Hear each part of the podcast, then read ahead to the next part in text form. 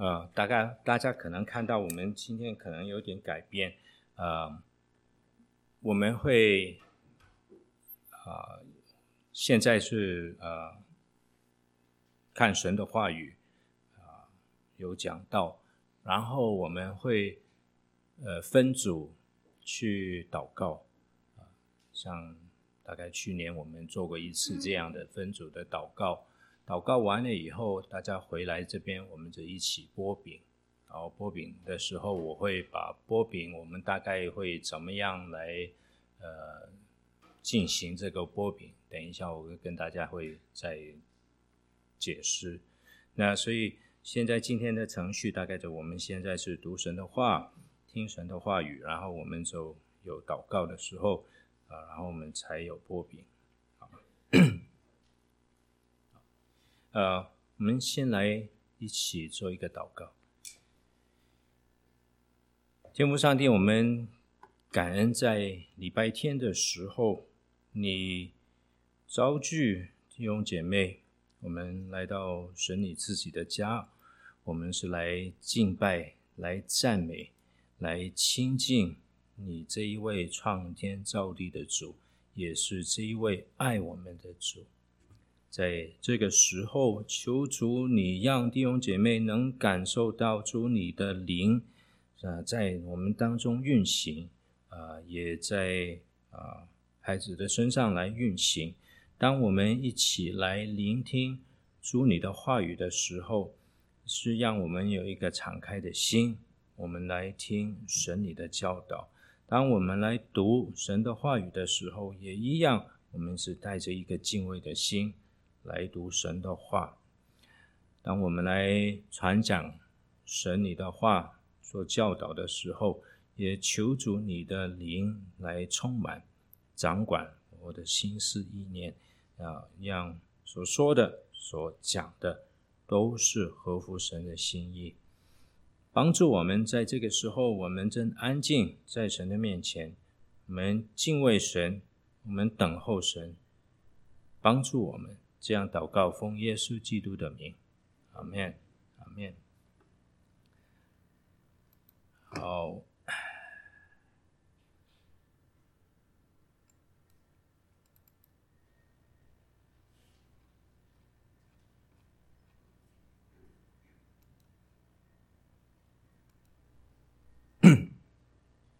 好，我相信弟兄姐妹都听过啊、呃，一个叫“呃墨守成规”这个呃成语。但是这个成语是说什么？是说到有的时候我们是呃固守旧的事情或者思想，好的我们没有改变，我没有变通，没有改进。那也有的时候我们啊、守这个规矩。呃，过了头，那我们用另外一个成语，这个矫枉过正。那我给大家这个照片哈，对不起，我不是说这，那大家都知道那个是在宾州有啊、一大群的这样的，我们叫 Amish 啊，呃，叫中文叫亚米啊，亚米。亚米杂人，哈，嗯，亚米，他们呢？大家有没有有没有见过他们？都见过了哈。大多半他们是住在这个宾州的的中部的地方，啊，呃，有很一大批的，呃，估计他们现在呃大概有在美国的人口超过二十五万人，那多半他们都是住在这个宾州啊。呃，我们旁边的 Ohio 州啊，还有这个 Indiana 州的这几个州，然后在加拿大，他们也有一小部分的人住在加拿大。那他们很特别的啊、你看见他们，你会认得他们。他们的穿着是很很规律的，男的都是穿的一样，女的都是穿的一样，啊、很呃简，过了一个很简。简朴的生活，穿的时候也是很简单的生呃衣着，然后最明显的是，呃，他们对这一个呃使用呃现代先进的技术是非常非常小心哈，嗯，你看到他们一般如果在在呃路上面看到他们，他们是做这样用马拉的拉的那个车，他们叫 buggy 啊这样的车，然后还有一个特别的是这个轮胎，你看到他们的轮胎不是我们一般用的轮胎啊，中中间是那个。我们橡胶的，我们现在开的车那个橡胶的轮胎哈，他们不是用那个，是呃铁的。啊，那这一批人他们是怎么样的来历啊？其实他们都是从祖先，他们他们祖先是从，我们不能说太早了，这是祖先，他们大概是这个呃宗教改革了以后，十六世纪。啊，以后的呃，在宗教改革下面有一个非常呃主要的改革的人物叫慈运理。慈运理下面发展了开了一个呃宗派，那个宗派呢，我们现在称他们叫重洗派。重洗派是什么？他们的不赞成这个婴儿洗礼，他们说洗礼应该是呃年纪大了。明白了那个信仰，明白了那个真道以后，才让呃这个年轻人去去洗礼的。那后来他们就从这个欧洲跑了过来美国，一开始的时候就在这个宾州这个地方住下来。啊、原来他们多半是从那个瑞士过来的，所以他们讲的话是讲德语，但这个德语是。我们他们称这个叫宾夕法尼亚的德语，只跟在德国的德语有点不一样。那他们主要是也是一个呃改革中以后的一个宗派，嗯、他们的信仰其实跟我们没有很大的分别哈。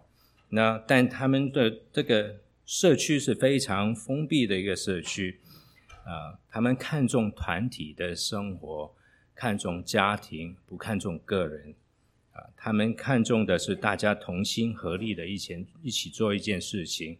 他们不是你跟我那种有竞争的那种生活，然后呢，看重是灵命里面的长进，呃，不太看重是物质上面啊带来那种享受哈。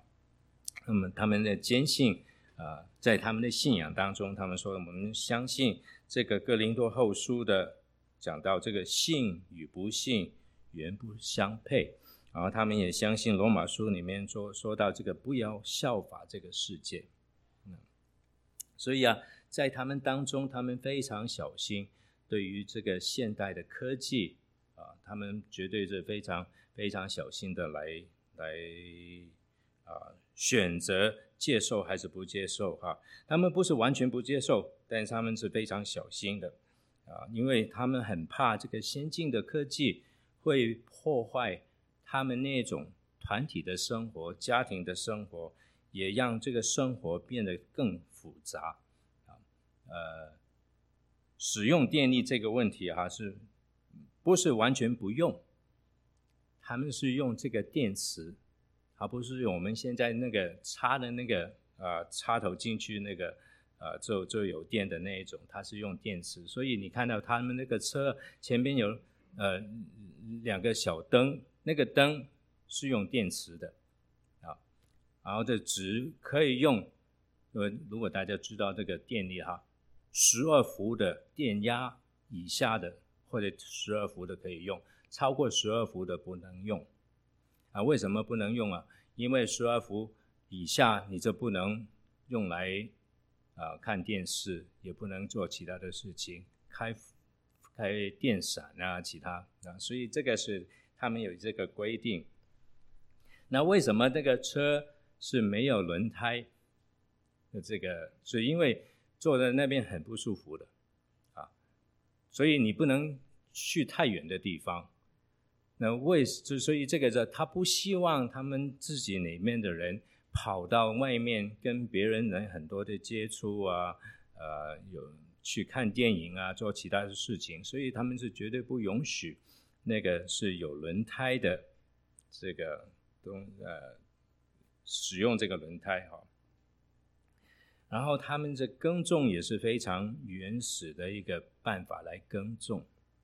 那但这个是每一个他们的群体当中，其实他们都有自己的规定。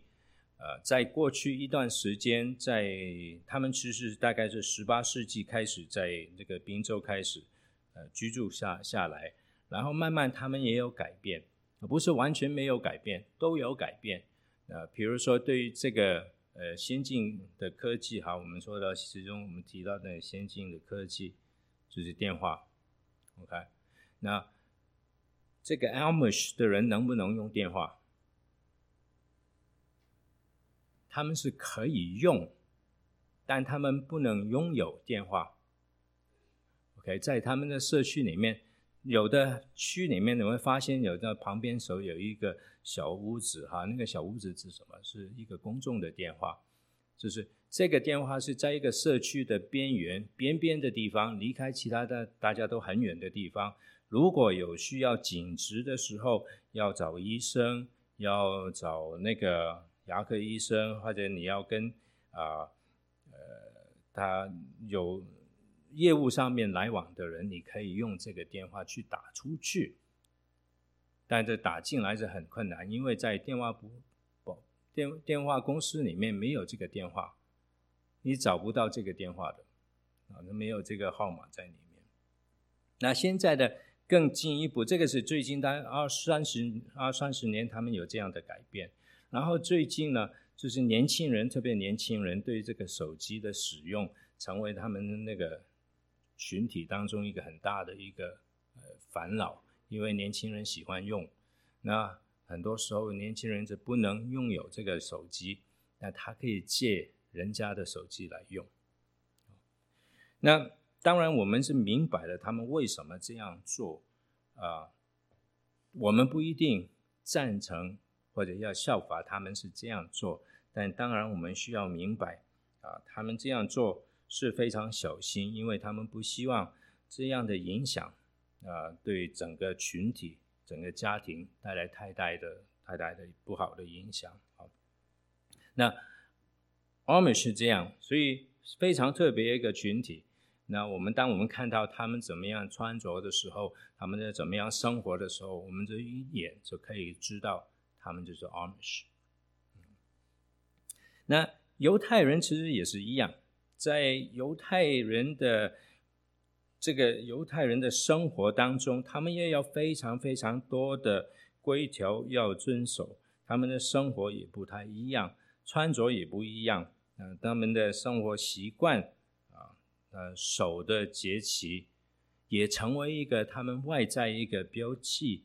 让人看到他们就知道他们是犹太人。那当然，我们当中很多人都知道怎么样分辨了什么是犹太人啊？就礼拜啊，礼拜六，这礼拜五晚上啊，下午傍晚的时候啊，他们是他们礼拜六是守安息日。那在 Shady 的附近，你应该可以看到他们很多在街上面去这个会堂里面去守这个安息日。啊，从他们的外表，从他们的生活，他们过的啊节期，他们守安息日，我们知道他们也是啊一个特别的群体。那在上次我们提过，就是在几千年下来，犹太人因为他们那个啊很多对神的这个诫命上面，他们要跟从。那他们当中的律法的教师、犹太人的领袖就明白这个需要，那他们就编了很多呃很细节的规条给犹太人，他们自己去遵守。那为什么他们这样做？我们也要明白他们的背后啊、因为在圣经里面，特别旧约，大家都看到，因为。犹太人、以色以色列民，他们不遵守神的吩咐啊，不但个人受到神的惩罚，也带来对整个民族的影响，让他们被掳啊、亡国，那都是一个非常严重的事情。那所以这是犹太人的宗教领袖，他们也想到这一个。我们很多时候说要讲到那个法利赛人啊，犹太人的宗教领袖，我们都是说他们都是不好的，都是很负面的来看他们。嗯，当然他们做他们的事情也有他们的原因。那主要他们希望是帮助这个所有的犹太人的都明白神的旨意，希望是他们按照每一个规条一个规条来做的时候，那他们就不会啊。对自己带来啊、影响，也对整个民族带来影响。那个是他们这个呃有这样的的出发点，他们有这个使命，希望是啊、保护百姓，也帮助百姓可以活出神的诫命啊、但慢慢他们这样做，就形成了到了另外一个极端。好，等一下我们就看到另外一个极端。那同时也是在因为这一个。所以在耶稣呃那个时代，耶稣希望改变他们的看法。他们看到耶稣所做的很多的时候都是违反这个传下来这个律律法的啊、教导，所以他们是觉得耶稣不是一个不应该是从神来的。耶稣，你犯了那么多的那个规条。特别是我们现在讲在传下来的，呃，一般我们叫这个叫拉比的律法的规条，啊，他们看到耶稣这样做，你肯定不是从神来的。他们越来越不对耶稣的所教导他的事工，他们的看法越来不越不一样，开始有一种抵抗反对那个耶稣啊这个啊出呃情况的出现。那今天我们看完这段经文，我们看到这一个两方面，耶稣跟他们中当中那一种冲突、那种矛盾是越来越厉害，到一个地步，他们是要想办法要把耶稣要除灭，要除掉耶稣。好，那今天我们看到的啊，也看到他们怎么样用各样的机会，希望可以抓到耶稣的把柄啊，是把他来定罪。那个是整个十二章里面是有的。那今天我们要看的这一个啊，是有关这个安息日这样的事情。那我们看到这个犹太人的领袖，他们就围绕着这个安息日，他们就对耶稣还有耶稣跟随耶稣的门徒，他们提出了两项的指控。那两项的指控都是说他们违反了。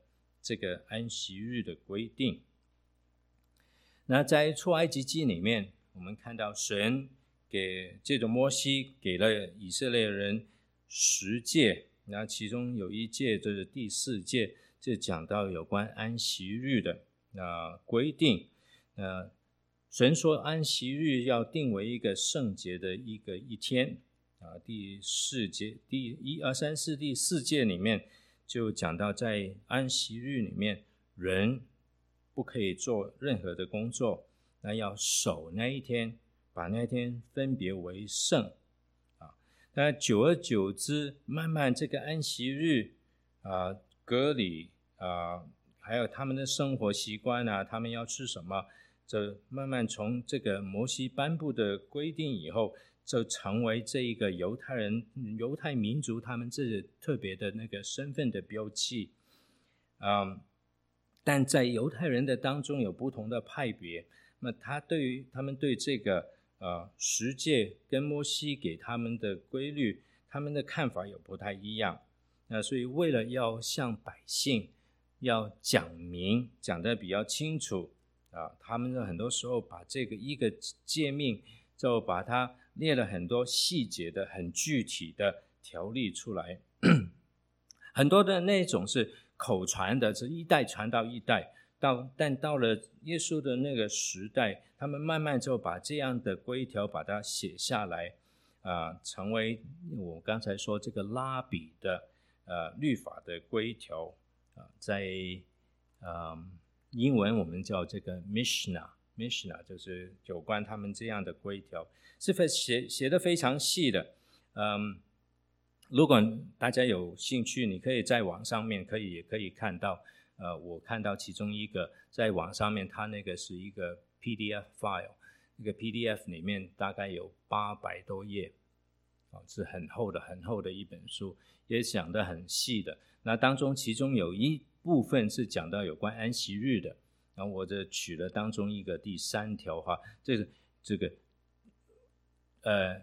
有关讲到这个安息日，你看到顶上那个字，主要是 Sabbath，Sabbath 就是安息日，是呃有关那个是在第五章，然后就很多细的分分出来哈、哦。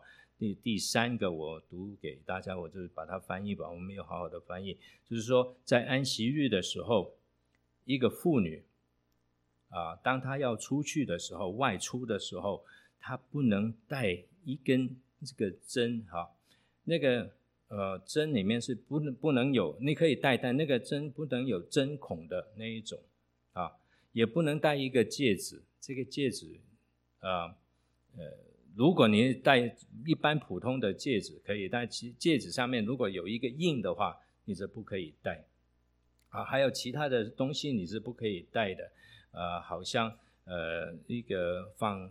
香水用的瓶啊，所以这这样的东西啊，你当安息日的时候，你是不能带在身上，把这个东西带到外面去啊。嗯，那是其中一个，我只举了其中一个例子哈。所以是非常非常呃仔细的这一个啊，给他们要成为他们生活里面需要遵守的一个每一个细节细节的一个规条哈。那个。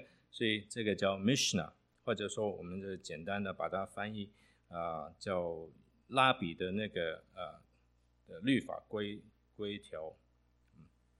嗯，那上一章我们还记得在十一章的时候，呃，我们读到的在在十一章最后我们说到的是。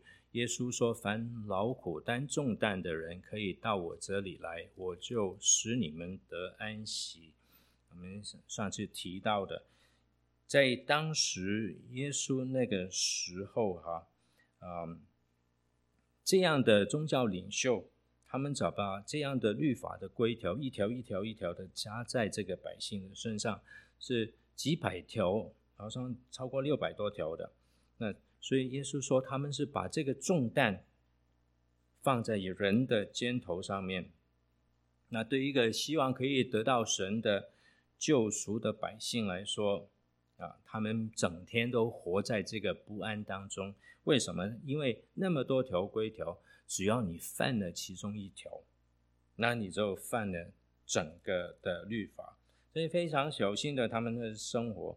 那。耶稣就向他们发出这个邀请，说到我这里来，我就可以使你们得到安息。那今天在这边马太福音的呃作者所记载的，就两个有关安息日的指控，就是紧紧的接着刚上次我们所说到这一个部分，说到这个主题，也更要让大家明白。这个安息日的主要的意义是什么？啊，让我们明白，只有耶稣才能给人带来真正的安息。为什么？因为他是安息日的主。我们这来看啊，刚才我说这个难担的传子哈，呃，法利赛人对耶稣跟耶稣的门徒的指控。那当中其实有两个，我们今天会看两个，然后看完以后，我们也要看到耶稣是怎么样回应他们。那第一个指控是在十二章的第一跟第二节。好，那那我们弟兄姐妹，我们一起来读好吗？好，我们读一跟二节。好，那时耶稣在安息日从麦地经过，他们的门徒饿了，就查起麦穗来吃。我还想见，就对耶稣说：“看了你的门徒在安息日不可做的事了。”好，我们再看到这个是呃法利赛人对耶稣讲的一个。那耶稣常常是在礼拜天，他啊，对不起，不是安息日啊，就是我们今天的礼拜六到会堂里面敬拜的。马可福音里面也记载了。然后敬拜完了以后，他就跟他的门徒就聚集在一起。所以从这个敬拜的地方、会堂的地方，呃，多半他们是在呃西门彼得的家里面有聚会。那在这个过程当中，他们是经过人家的呃田麦田哈，那田跟田中间就有这个小路，这这个通道，让人可以走的。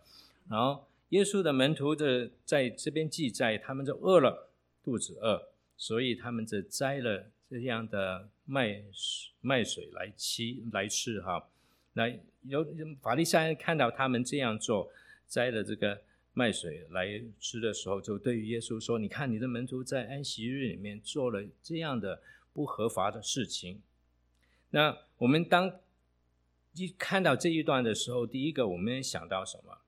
想到对啊，这个人家的东西你不能也不应该去碰，不应该去。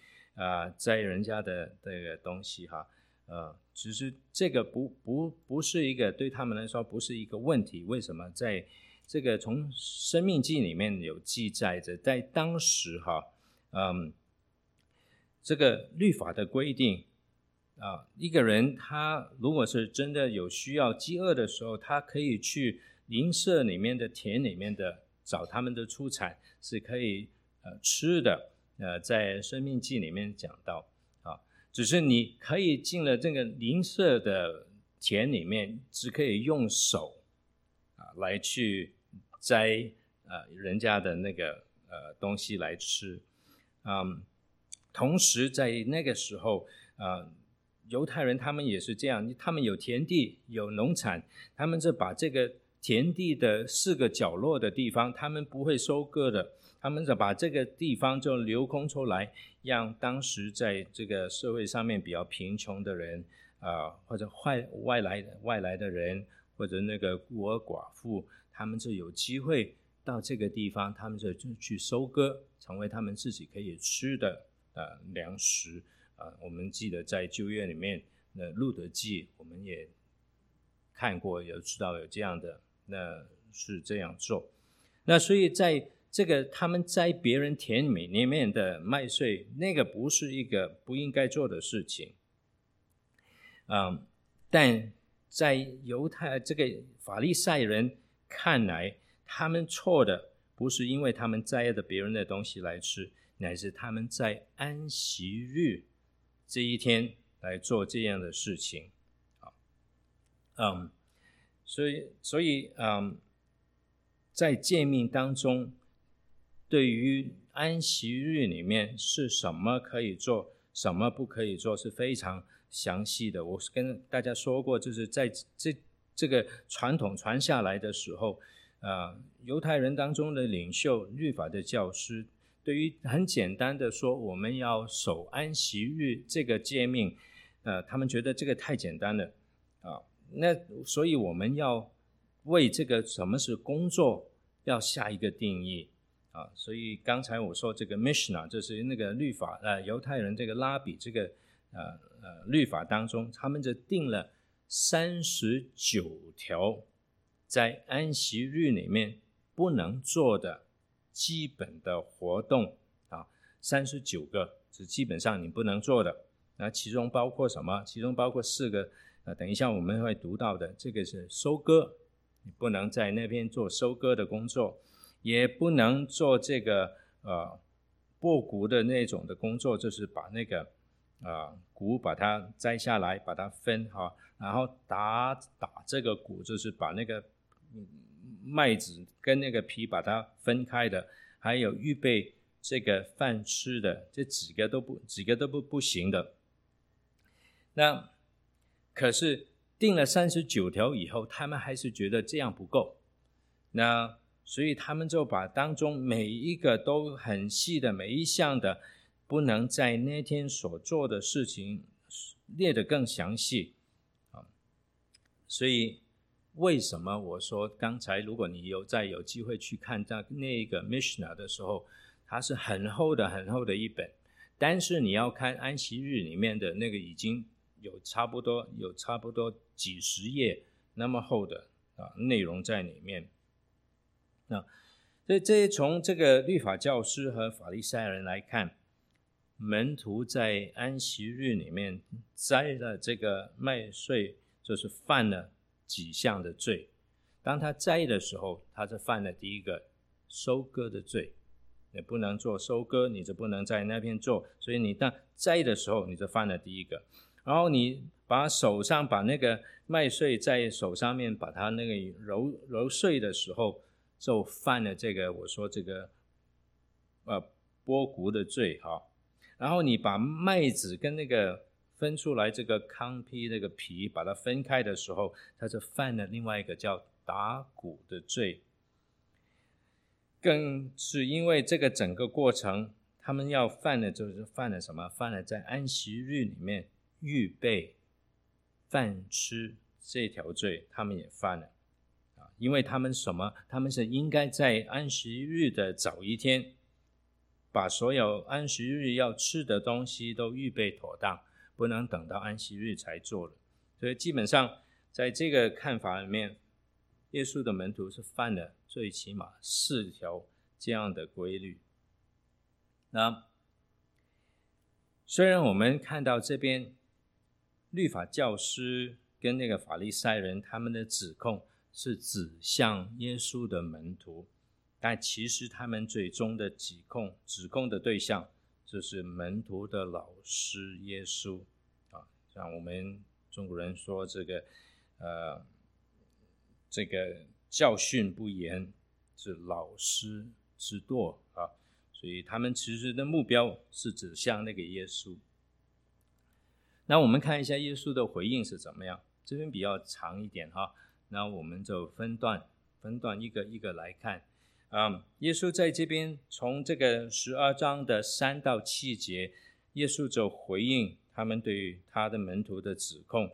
那第一个，我们看耶稣用了两个旧约里面的例子来来证明这个法利赛人他们的指控是不对的，然后就做了几项的回应。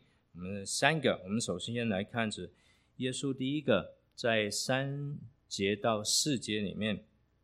啊，我读给大家听。耶稣对他们说：“经上所记着大卫和跟从他的人饥饿的时候所做的事，你们没有念过吗？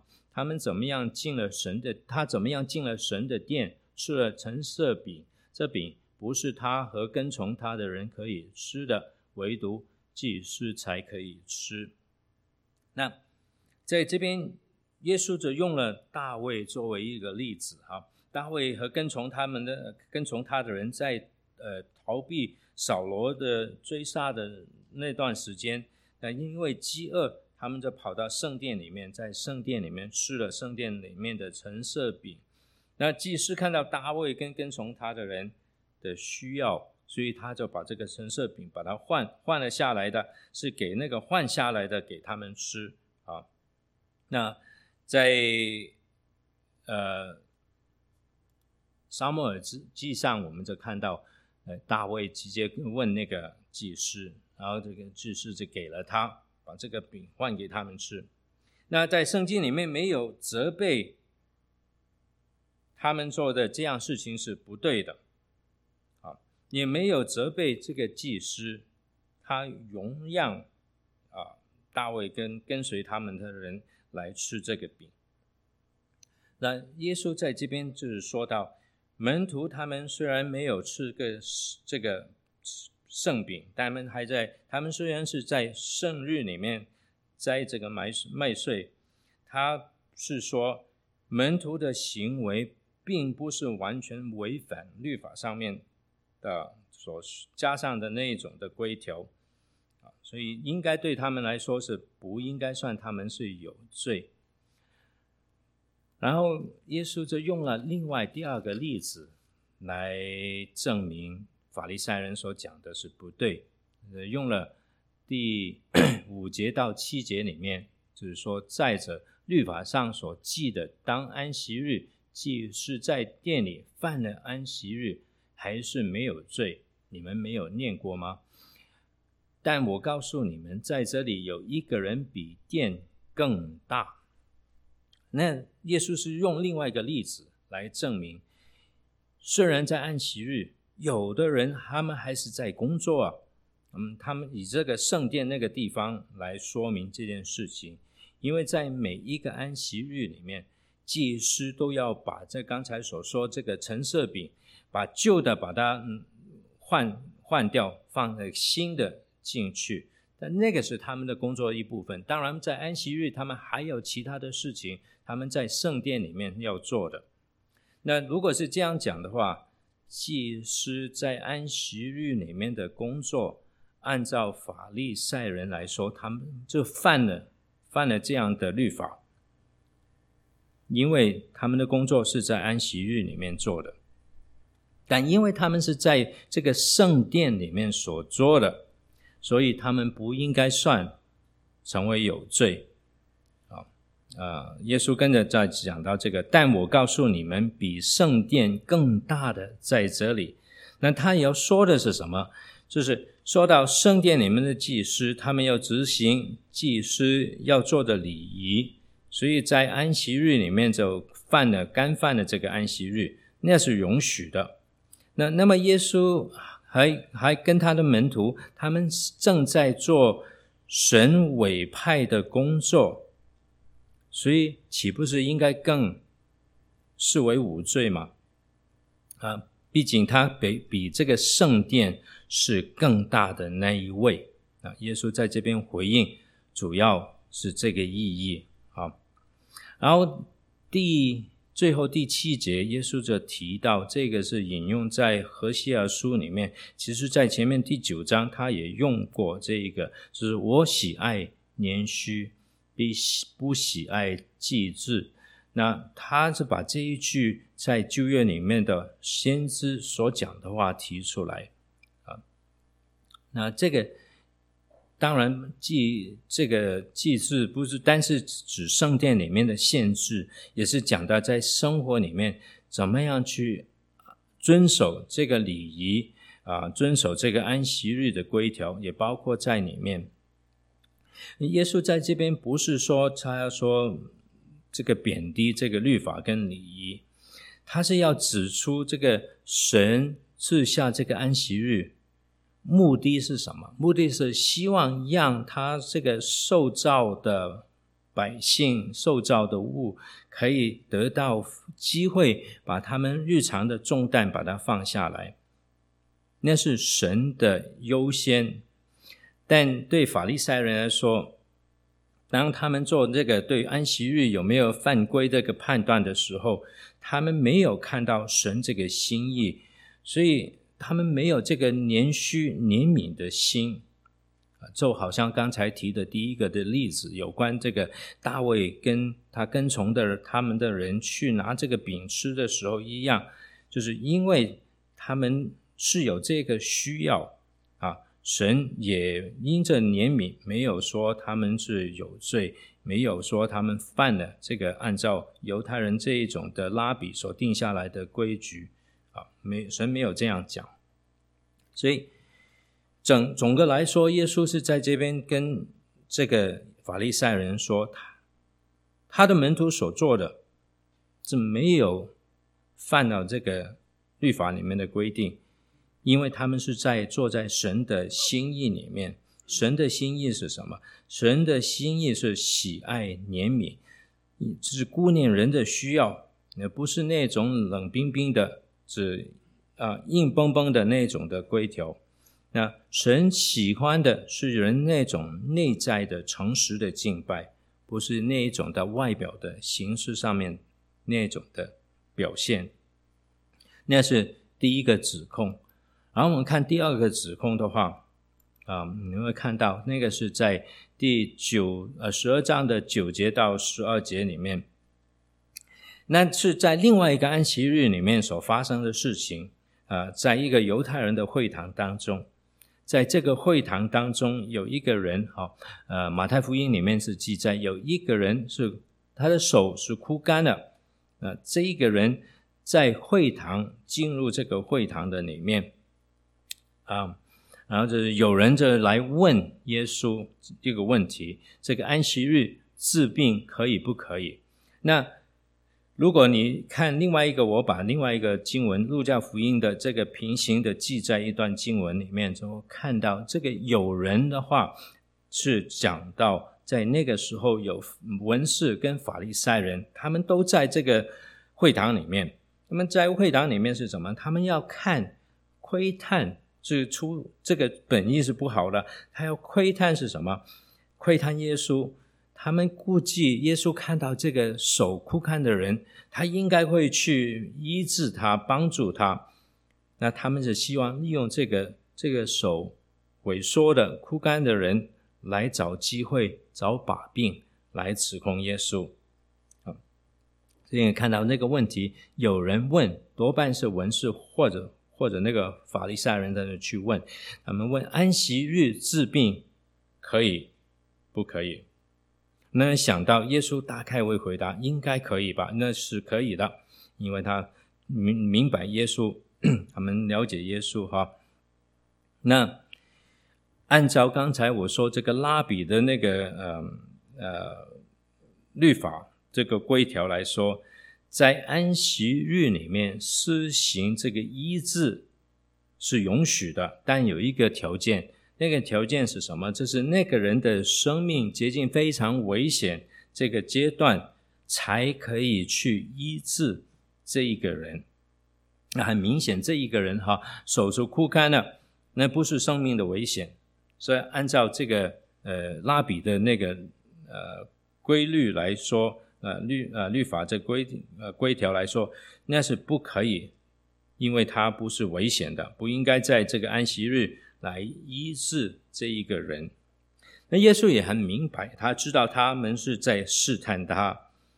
呃，如果他说可以的话，这很明显，他这是反对这个拉比的规定啊，呃，触触犯了他们这个安息日医病的律法。如果他说不可以的话，那就跟他前面所说的喜爱怜悯就不符合了。所以他是在这个。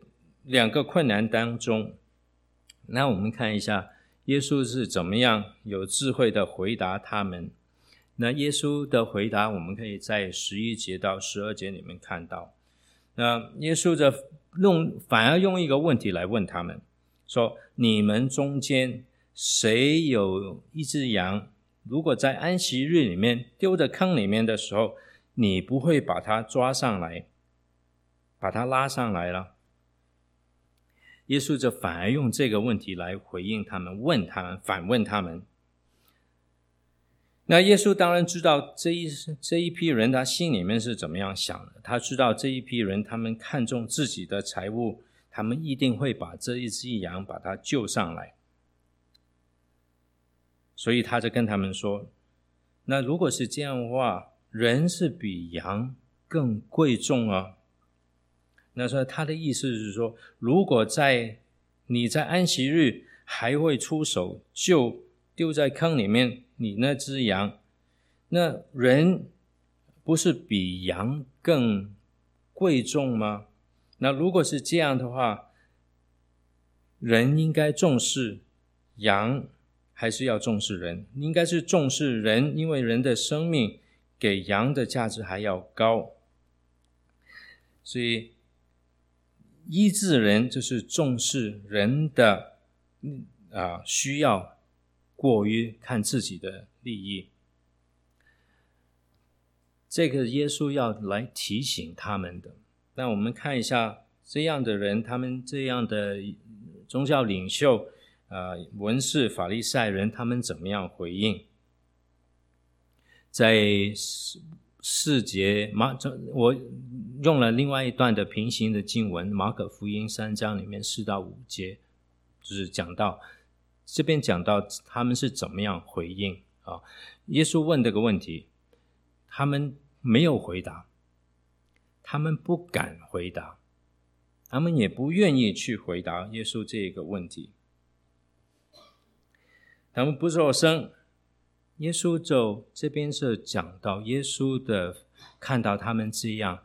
就非常非常的愤怒，看着他们，也因为他们心里面的刚硬，耶稣心里面是难过，我们看到在这边、呃，这样的法利赛人，这样的文士，他们原来是希望找机会去找耶稣的把柄，但耶稣没有直接的去责备他们，耶稣反而让他们看到刚才我们所提到这个神喜爱是怜悯，他们没有看到这一点啊。他们对耶稣那种的已经定了这种偏见没有改变，他们一点的反应都没有。那虽然耶稣是提醒他们，他们也不领会。那所以为什么在这边我们看到耶稣忧愁？因为他们心是非常刚硬的。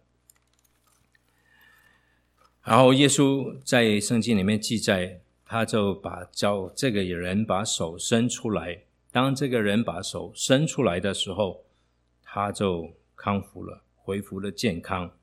那耶稣做了这个神迹，是要确认他自己所宣称的他是弥赛亚这一个身份，救世主这一个身份，他有也有这个权柄去，也有这个能力去医治啊病人，所以。在这边，他也宣称，在十二章八节里面说的，他是安息日的主。然而，在这件事上面，同时也暴露出那个律法教师和法利赛法利赛人他们那种假冒为善，他们没有爱心啊啊，他们觉得很没有面子，他们感到他们所定的这一种的律法被破坏了，他们的权威也被挑战。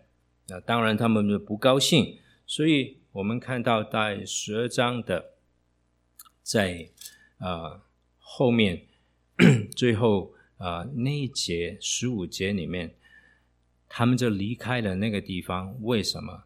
因为他们就一起来相以探讨怎么样去除灭耶稣啊，要把耶稣来除掉。在福音书里面记载了不少耶稣在安息日里面医治病人的事情。那是否耶稣特意要找这个安息日跟这个法利赛人来作对？也不一样，不是这样。耶稣圣经里面也记载了，耶稣不是在安息日里面医治啊其他人。那那他这样做不是要特意跟他们作对，乃是要让人看到。一个很重要的，他是这个安息日的主，他来是要叫人得到安息。没有主，这个安息日就变得很空白。那人守安息日，如果没有主的话，那天那一个安息日就没有意义。我们要明白，在旧约里面，这个安息日是一个预表。指向这一个要让人得到安息的主，主耶稣。那当主耶稣来了以后，这个安息日所预表的安息就可以得到实际的应验。那所以，为什么今天我们信主的啊、我们不是守这一个安息日哈？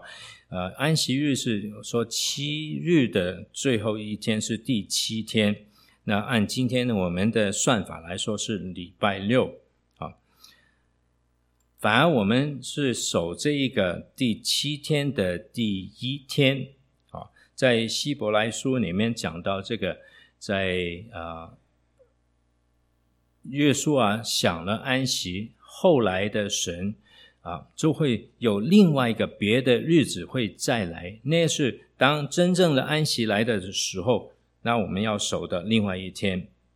那为什么守礼拜天？那礼拜天按照这个计算来说是第七日的哪一天？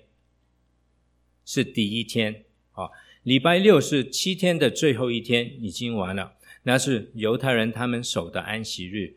七日的第一日，这是今天，我们是礼拜天。那为什么我们要在礼拜天来敬拜？因为礼拜天就是耶稣是就是在七日的第一日，这是礼拜天那天复活的。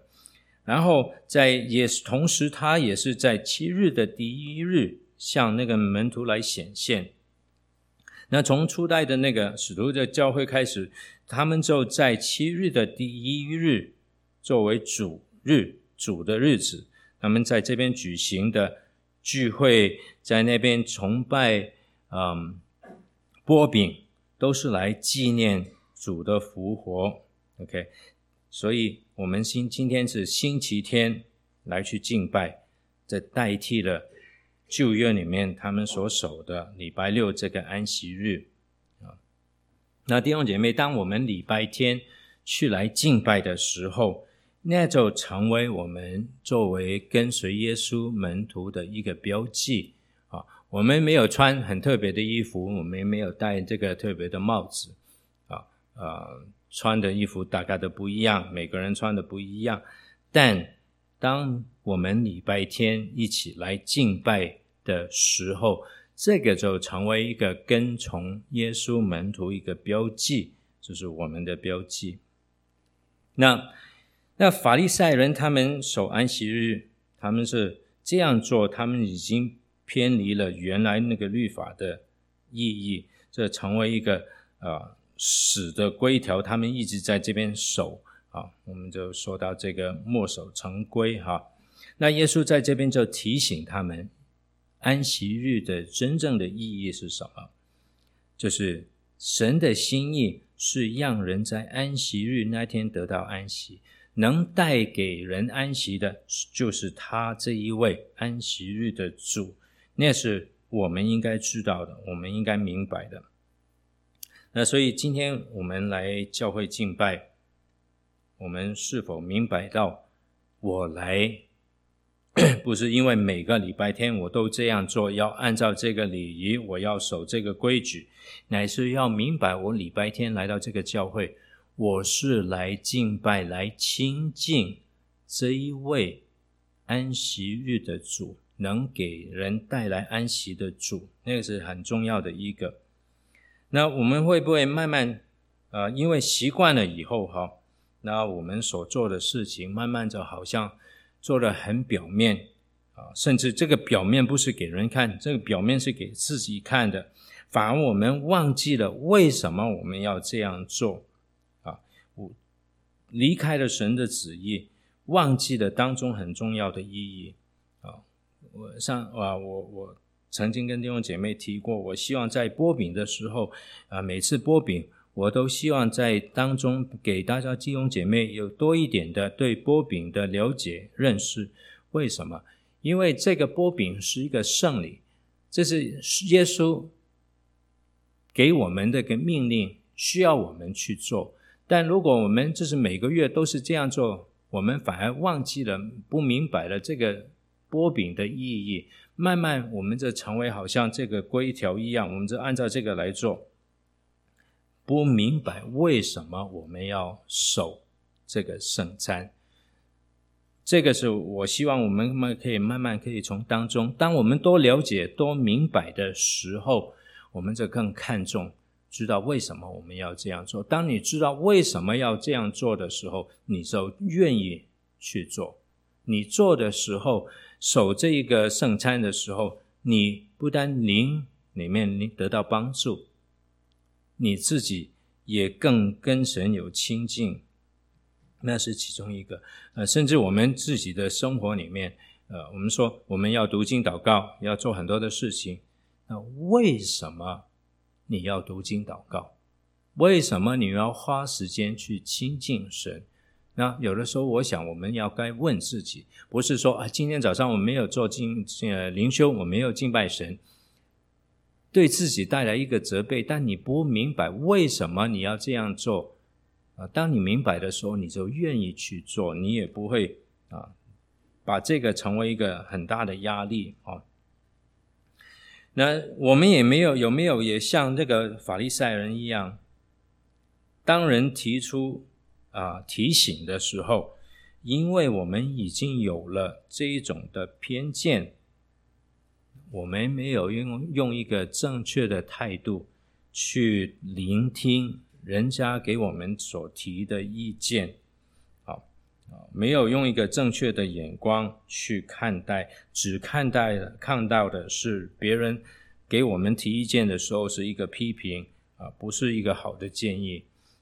这件事情，当我看这一段的时候，其实对我自己来说是一个非常好的提醒。呃，明君可以可以去证明哈，最近几个礼拜，呃，很多时候他会对我提意见啊，呃，因为呃，可能在呃教会里面的服事多了，机会也多了，然后有很多地方我需要改进，有很多时候他提的意见。啊、是好的，他是为了教会，为了我好，希望我有改变，但不是每一次他提的时候，我都有一个很正确的态度去聆听。呃，所以在这件事上面，神是提醒我非常非常大的一个提醒。当然，不单是明君的提醒，弟兄姐妹的提醒，我也希望弟兄姐妹可以向我啊、提意见，让我可以明白啊。呃啊，我会啊跟神，我的祷告是希望我不会用一个呃偏见啊已经固定的看法来来聆听，我是应该虚心的啊去听啊，这样我们才有才有才有改变，才有才可以有进步啊。那我不知道弟兄姐妹你自己也会不会有这样的毛病哈，像我这样的毛病，当别人。称赞的时候，我很喜，我们很喜欢听。当别人来提意见的时候，我们第一个反应，我们就是去呃辩护，我们要有这个，我们在变成很 defensive 啊，我们没有很很谦卑的去来听这件事情。那是我一个软弱的地方。那希望弟兄姐妹也可以为我来祷告，好。那呃，我们今天要讲的就讲到这边。我希望弟兄姐妹可以记得，耶稣在这边所宣告的，他不是单是对那个世代的人来宣告，说我是安息日的主，我是带给人安息的那一位主，也让弟兄姐妹明白为什么我们今天不需要守这个安息日。我们乃是在主日来去敬拜。那当然，刚才提到的几个哈，呃，我们其实也要要回想哈，当礼拜天是神给我们安息的一天，来亲近这一位安息的主的时候，那我们在礼拜天很多事情怎么样安排？不单是我们个人、我们家人的事情。